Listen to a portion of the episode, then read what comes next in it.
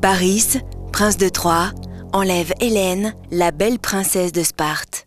Cet épisode dramatique à l'origine de la guerre de Troie a été peint sur faïence par Nicolas da Urbino, le plus talentueux des peintres de l'époque.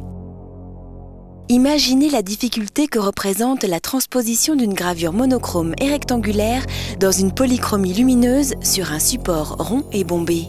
De plus, la technique de la faïence de grand feu suppose de poser les oxydes colorants à main levée sur un émail cru et non stable. Une technique difficile qui ne tolère aucun repentir.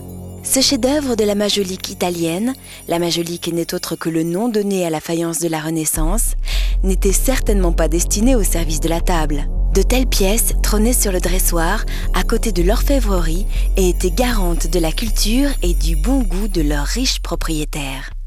Thank you.